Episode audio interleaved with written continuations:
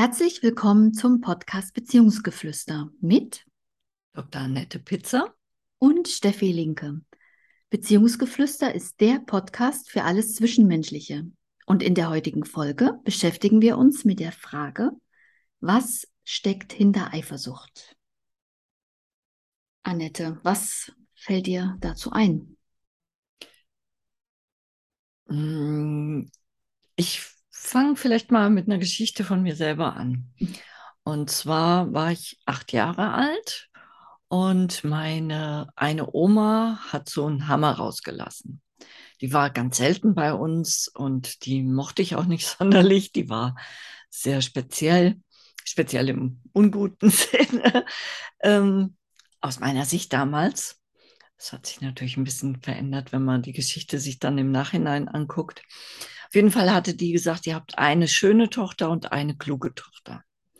Also damit hatte sie dann meine Schwester und mich abgewatscht. Ne? Die eine war schön und dumm und die andere war klug und hässlich. Okay. Und das hat mich richtig getroffen in dem Moment. Und dann ist mir bewusst geworden, dass ich ganz häufig auf meine schöne Schwester eifersüchtig bin. Ja, und mir wünschen würde, auch so hübsch zu sein und auch ah, eben diese Zuwendung über das Schönsein zu bekommen. Und habe im Bett gelegen und habe gesagt, wie schrecklich ist das eigentlich, diese Eifersucht, ne? Was sagt das über dich aus? Ja, habe da wirklich ganz, ganz lange mit mir gehadert und dann habe ich mit acht Jahren beschlossen, dass Eifersucht selbstzerstörend ist, weil es eben aus einem mangelnden Selbstwert raus resultiert und dass ich das nicht mehr haben will. Und ab der Sekunde war ich nicht mehr eifersüchtig auf meine Schwester. Und auch, warum ich das erzähle, weil auch ganz klar daraus wird, dass auch eifersüchtig sein nicht irgendwas ist, was, was man hat und nicht, nichts dagegen tun kann. Man ist halt eifersüchtig, sondern es eine Entscheidung ist. Ja. Hm. Und vielleicht hilft das schon einigen, die selber eifersüchtig sind, auch ein kleines Stückchen weiter. Vielleicht macht es auch wütend, natürlich, weil wenn ich mich entscheiden kann und es meine Entscheidung ist, habe ich auch die Verantwortung dafür. Aber für mich war es wirklich ganz, ganz ähm, lebensverändernd. Mhm. Weil diese Eifersucht ist mir bis heute fremd. Ja, ich fand das sehr eindrucksvoll. Mhm. Ja, Eifersucht. Eifersucht ist, also ich kenne das nicht wirklich von mir. Und für mich ist es auch, es ist ein ein Vergleich, ne? Und aber auch ein Zurücksetzen meinerseits. Also ich vergleiche mich mit jemandem und mm, lass mich dadurch aber auch schlechter abschneiden. Mhm. Das, ähm, ja klar, du hast es benannt, woraus resultiert es natürlich von meinem eigenen Selbstbild und auch, ja, da steckt natürlich auch der eigene Wert drin. Also ich finde jemand anderen einfach besser als mich und in einer Partnerschaft, wo das ja auch vermutlich vorkommt, mm.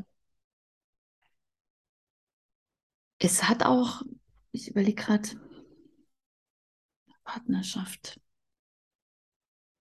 Gut, in der Partnerschaft hat ja Eifersucht noch eine andere Dimension, ne? wenn man ähm, sich vorstellt, der Partner mag jemand anders lieber.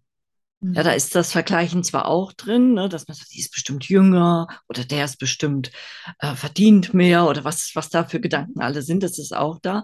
Aber es äh, wird, geht, wird über den Partner ausgelebt, ne, dass man ihm das unterstellt, er hätte das. Ja. Ähm, und da gibt es natürlich auch noch die zweite Dimension, dass man eifersüchtig ist, weil man betrogen wurde. Also weil man die Erfahrung gemacht hat.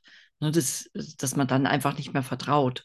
Also es hat ja hat ja mehr Dimensionen, das Wort Eifersucht, wie jetzt mhm. das erste Beispiel. Ja, für mich hat es im Ursprung, auch wenn ich jetzt direkt auch noch mal ein weiteres Feld aufmache, wenn ich das Wort auseinandernehme, ist es Eifer mhm. und Sucht. Und mir fällt da direkt äh, so, fallen da so sportliche Aktivitäten ein. Also weiß Gott nicht meine eigenen. ähm, es kann ja auch, es kann positiv beflügeln. Wenn ich zum Beispiel sehe, boah, da rennt jemand schneller als ich, diese bestimmte Spanne, dass mich das anspornt. Ne? Da schaue ich ja auch hin, ver vergleiche mich und habe aber diese, diesen, diese positive Energie und denke so, boah, das will ich auch, das will ich auch, das ist mein Vorbild. Also ich eifere, also das meine ich jetzt wirklich, wirklich ganz anders deutlich. Ich eifere dem nach und dann hängt aber immer noch dieses Wort Sucht dran. Und da gilt es natürlich auch jetzt gerade in diesem sportlichen Beispiel, ja, aufzupassen, dass es nicht einfach nur, dass es, dass es in der Balance ist. Ne? Also Ansporn, ja, aber zur Sucht sollte es nicht werden, dass ich einfach verliere, also den Sinn verliere, worum es mir eigentlich geht. Halt, ne? Mhm. Ja. Aber wie, ähm, was steckt hinter Eifersucht? Mhm. Das ist also, ja unser Thema, was genau. wir haben jetzt schon mal mangelnder Selbstwert rausgefunden. Ne? Verletzt sein, dass jemand dich betrogen hat und du deswegen hinguckst. Es ist auch ganz viel Unsicherheit einfach auch. Mhm. Ich bin ja sehr unsicher. Also wenn ich, ähm, also ich habe mal von einer Beziehung gehört, wo der Partner sehr eifersüchtig ist und wurde dazu auch befragt, wo ich denke, ja, das ähm, natürlich äh, darf man da genauer ähm, hinschauen. Ne? Natürlich ist die Person sehr unsicher, weil sie traut sich ja selber nicht zu, dass diese Person, mit der sie seit vielen Jahren zusammen ist, also dass äh, er gut genug ist, dass die Person, die ihn eindeutig immer wieder bestätigt ähm, oder bestätigen muss, wie toll sie ihn findet und dass sie da ble äh, bleibt. Also es gab auch überhaupt keine Anlässe, dass das irgendwie anders ist. Ähm, ja, dass er das immer brauchte. Und das ist natürlich absolut ungesund. Ne? Also, jetzt habe ich die Frage wieder nicht ganz beantwortet. Ähm, also klar, es ist ungesund und das resultiert natürlich auch, also ich finde es wichtig, wenn jeder dann schaut, den es betrifft, der eifersüchtig ist, also immer mal wieder stark eifersüchtig ist, dass er hinschaut, woher kommt das denn? Und ich bin ziemlich sicher, dass es natürlich aus den Kindheitstagen kommt, weil da irgendwie eine Zurücksetzung passiert ist, dass ich nicht meinen eigenen, also dass ich mir nicht so bewusst bin und meinen eigenen Wert kenne, dass ich immer denke, boah, ich habe das nicht verdient, dass so ein toller Mensch mit mir zusammen ist. Und andere sind wahrscheinlich viel besser als ich und irgendwann geht der. Also das setzt ja auch so ein, je nachdem, wie man, also es wird ja nicht bewusst eingesetzt, aber es hat auch ganz viel mit Kontrolle und Macht zu tun. Mhm. Mm. Weil ich, ähm, also ja, es wird natürlich ein Kontrollmechanismus von den eifersüchtigen Menschen in Gang gesetzt ja, dass der andere plötzlich anfängt, sich permanent zu rechtfertigen. Wer ist das? Wohin gehst du? Wie lange bleibst du? Wieso hast du dich nicht gemeldet? Ähm, also Eifersucht ist für mich auch sehr zerstörend in der Beziehung halt. Ne? Deswegen finde ich es ganz wichtig, da auch hinzuschauen. Mhm. Ja, wenn man es, äh, also die Zerstörung finde ich auch ganz wichtig. Das war mir ja als Kind schon klar, dass ich mir damit schade. Ja, da, da, da, hat es natürlich nichts mit Kontrolle zu tun gehabt, weil, ähm, gut, was für eine Kontrolle hätte diese Eifersucht mir gebracht? Keine, glaube ich.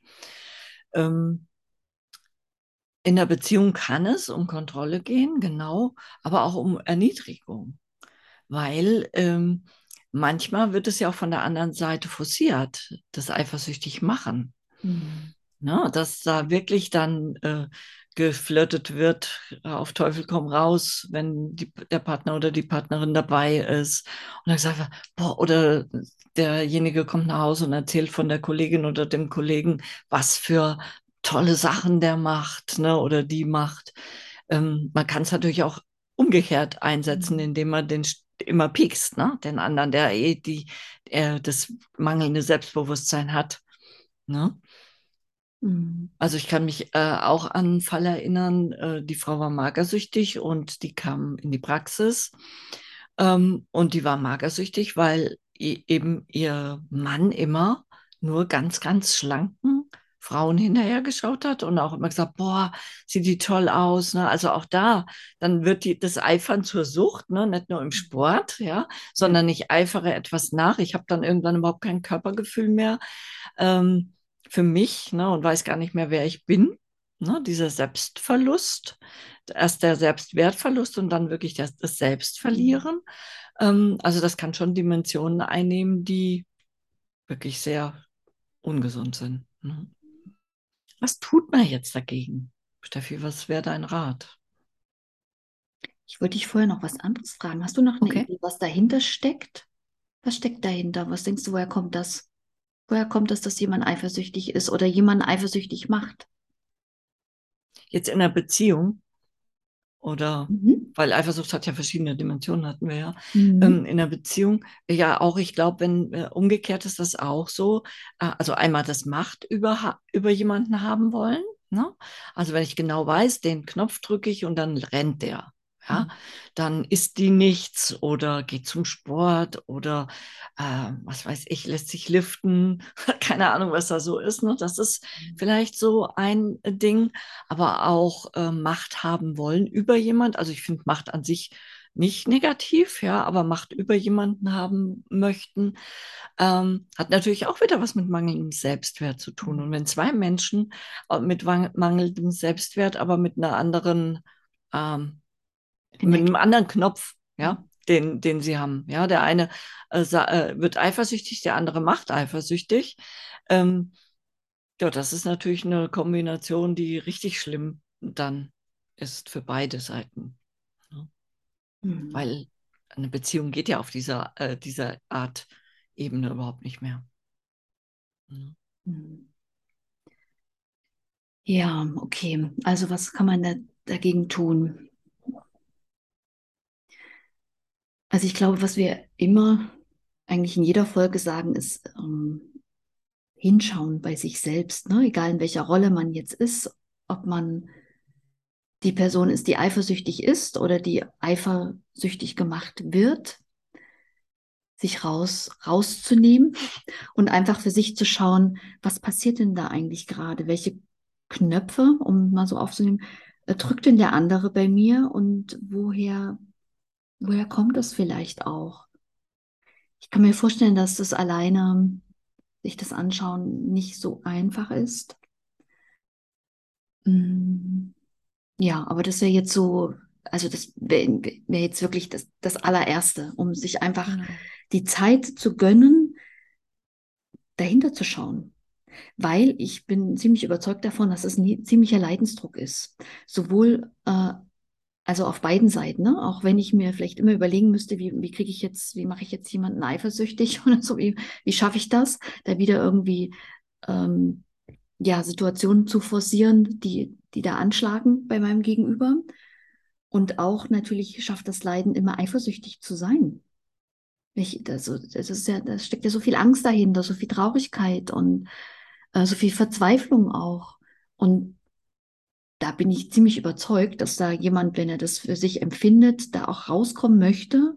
Und ja, klar, dann geht es nur darüber, sich ja das bewusst machen und bewusst anschauen, was passiert in mir, also überhaupt, was passiert in der Situation, was passiert in mir, was macht das mit mir, was brauche ich, ähm, was, welche Gefühle kommen da eigentlich noch hervor und ähm, ja, das aufzulösen. Das ist ja irgendwo, also irgendwo ist es ja entstanden. Und das genau. klingt immer so, so dramatisch, ähm, dass das ein langer Weg wäre oder so. Das ist aus meiner Sicht oft nicht. Ne? Also je bewusster ich genau. hinschauen möchte, also je mutiger ich bin, möchte es wirklich klären, desto schneller erklärt sich es auch. Genau. Also bei mir war es eben so, dass das Gefühl für mich ganz unangenehm war. Ja. Ja, also ich konnte nicht schlafen, ähm, also mit meinen acht Jahren, ne? Ich habe gemerkt, also das, das ist ganz eklig, das will ich nicht. Ne? So will ich nicht fühlen. Mhm. Ähm, und darüber bin ich eben in meine Entscheidung gegangen, indem ich dann wirklich auch, auch also mein Herz hat, hat, mir gesagt, das will ich nicht fühlen, das ist nicht gut, das tut mir nicht gut. Und dann hat mein Kopf eben gearbeitet und hat sich mit dem Herzen verbunden und hat, hat gesagt, alles, was, was du nicht was, du kannst nichts dagegen tun. Deine Schwester ist hübsch und du bist es nicht. Okay. Und ähm, egal was du tust, das ändert sich nicht. Und dieses Gefühl willst du nicht haben. Ja, also die, das Gefühl, eifersüchtig zu sein. Und tun kannst du auch nichts, also lass es. Mhm. Ja? Und diese Entscheidung zu treffen und auch wirklich so, so hinzuschauen, ähm, ist natürlich in so einer Situation, wo du eif eifersüchtig auf etwas bist, dass jemand etwas hat, vielleicht ein bisschen leichter wie in einer Beziehung, ja. Aber äh, der Weg ist, glaube ich, dennoch das Gleiche. Das Gefühl anschauen, aus dem Herzen heraus und dann wirklich gucken, was macht das mit dir? Ja, wie fühlst du dich? Äh, wie verhältst du dich? Also bist du der Mensch, den, der, der du sein möchtest? Ähm, und dann zu entscheiden, dass du das nicht haben willst. Mhm. Und bei deinem eigenen Beispiel fällt mir auch auf, welche Geschichten wir uns selber erzählen. Also auch das finde ich wichtig. Ähm, also du hattest ähm, ganz am Anfang, also für mich war das so eine Interpretation reingelegt. Ne? Hat jemand nur gesagt, die eine ist schön, die andere ist klug. Und ähm, also egal welches Beispiel das ist, man seine eigenen Geschichten reininterpretiert. Ah, das bedeutet also, wenn man äh, schön ist, ist man nicht klug und wenn man klug ist, ist man nicht schön. Das ist ja Interpretation. Das hat ja die Person nicht gesagt. Und ähm, das finde ich auch wichtig, wenn man sich mit sich selbst beschäftigen mag und möchte es auflösen, auch festzustellen, welche Sachen, also welche Gedanken kreiere ich mir eigentlich, also welche Geschichten erzähle ich mir eigentlich selber oder kreiere es mir, dass es mir noch schlechter geht, weil das sind ähm, ja die Dinge, die wir, ja, die ja gar nicht unbedingt von außen kommen, sondern von innen halt, von diesem Kritiker, der da in uns wohnt, uns noch dramatischer macht, damit der Schmerz noch stärker ist. Also das finde ich auch noch mm, ja, wichtig. Mhm. Wobei ich meiner Oma jetzt sehr dankbar bin, mhm. das muss ich wirklich sagen, weil ich eben so früh mhm. dieses Gefühl für mich klären konnte. Ne? Also von daher darf man auch immer das, was einem so verletzt, und es hat meine Schwester ja genauso verletzt, mhm. ähm, dass man das im Nachhinein bewertet und sagt, das war gut. Ne? Mhm. Also, dass das so passiert ist und ich da drüber einen ganz großen Entwicklungsschritt Schritt machen durfte. Mhm. Ne? Ja, sensationell sowieso mit acht Jahren. Und dass du dich daran gut erinnerst, klar, es war ein ganz einschneidendes Erlebnis, aber das zeigt auch, wie, also ja, man ist irgendwie nie zu jung oder zu alt für irgendeine Veränderung oder eine Entscheidung ja. zu treffen, die du angesprochen hast. Und da war auch ganz wichtig, also das, ja, was heißt, nehme ich mir mit? Also ich, ja gut, Wissen heißt ja gar nichts.